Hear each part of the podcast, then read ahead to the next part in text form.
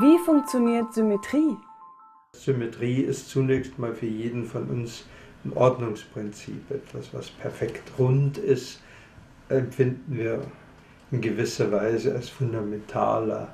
Die Sonnenscheibe ist rund und äh, das gibt uns einfach den absolut perfekten Kreis zum Beispiel vor oder auch einen Vollmond. In der Naturwissenschaft ist es nun ähnlich, dass äh, Systeme, Gegenstände, die Symmetrien aufweisen, eben sofort die Frage auftaucht, warum ist das so? Warum hat eine Schneeflocke zum Beispiel eine Sechsfachsymmetrie, wenn sie sich eine beliebige Schneeflocke, die ungestört entstanden ist, anschauen, dann hat die ein sehr faszinierendes, schönes Muster. Warum ist das so?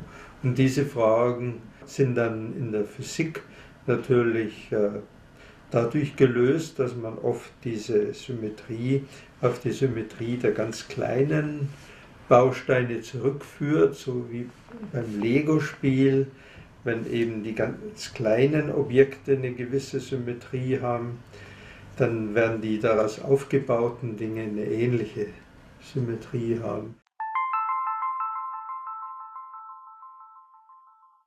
Wir sind alle daran gewöhnt, dass ähm, unter Drehungen gewisse Objekte ihre Gestalt nicht ändern. Eine Vase, wenn sie sich um eine ihrer Achsen drehen, äh, wird im Allgemeinen ihre Gestalt beibehalten. Ähnlich ist es dann auch bei unseren fundamentalen Objekten, die wir in der Physik haben. Die Felder, die Teilchen haben gewisse Eigenschaften unter den sogenannten Raum-Zeit-Symmetrien, also Translation, Rotation, also lineare Bewegung und Drehung. Darüber hinaus hat man jedoch festgestellt, dass Teilchen sogenannte innere Freiheitsgrade besitzen, die man mit Farbe oder mit Flavor bezeichnet. Das ist natürlich nur ein Name für etwas, was unserer Anschauung nicht unmittelbar zugänglich ist.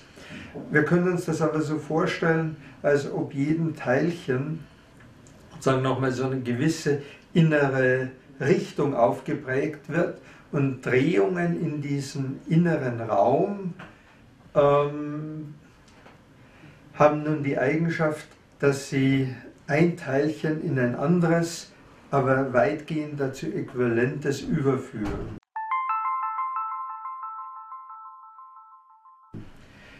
Nun sind die Theorien so konstruiert, dass insgesamt sie ein Invarianzprinzip haben, das heißt, unter solchen Drehungen in diesem inneren Symmetrieraum soll sich die gesamte Struktur der Theorie nicht ändern.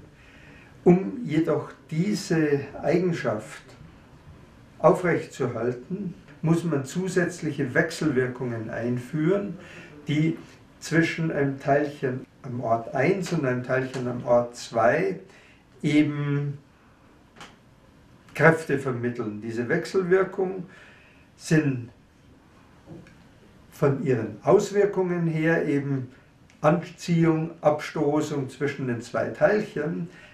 Sie rühren aber daher, dass ich mir die Freiheit erlauben will, solche Drehungen in diesem inneren Symmetrieraum an zwei verschiedenen Punkten verschiedenartig vorzunehmen. Und diese Verschiedenartigkeit der Drehung in dem inneren Symmetrieraum wird dann durch diese Wechselwirkung zwischen den zwei Punkten kompensiert. Insofern hat man dann einen ganz engen Zusammenhang zwischen Symmetrieprinzipien einerseits in diesem inneren Symmetrieraum und äh, Kräften zwischen den Elementarteilchen andererseits. Und dieses Baukonzept findet in allen gegenwärtigen Theorien über Elementarteilchen ihre Anwendung und es ist sozusagen das fundamentale Prinzip, mit Hilfe dessen wir Wechselwirkung und Kräfte konstruieren.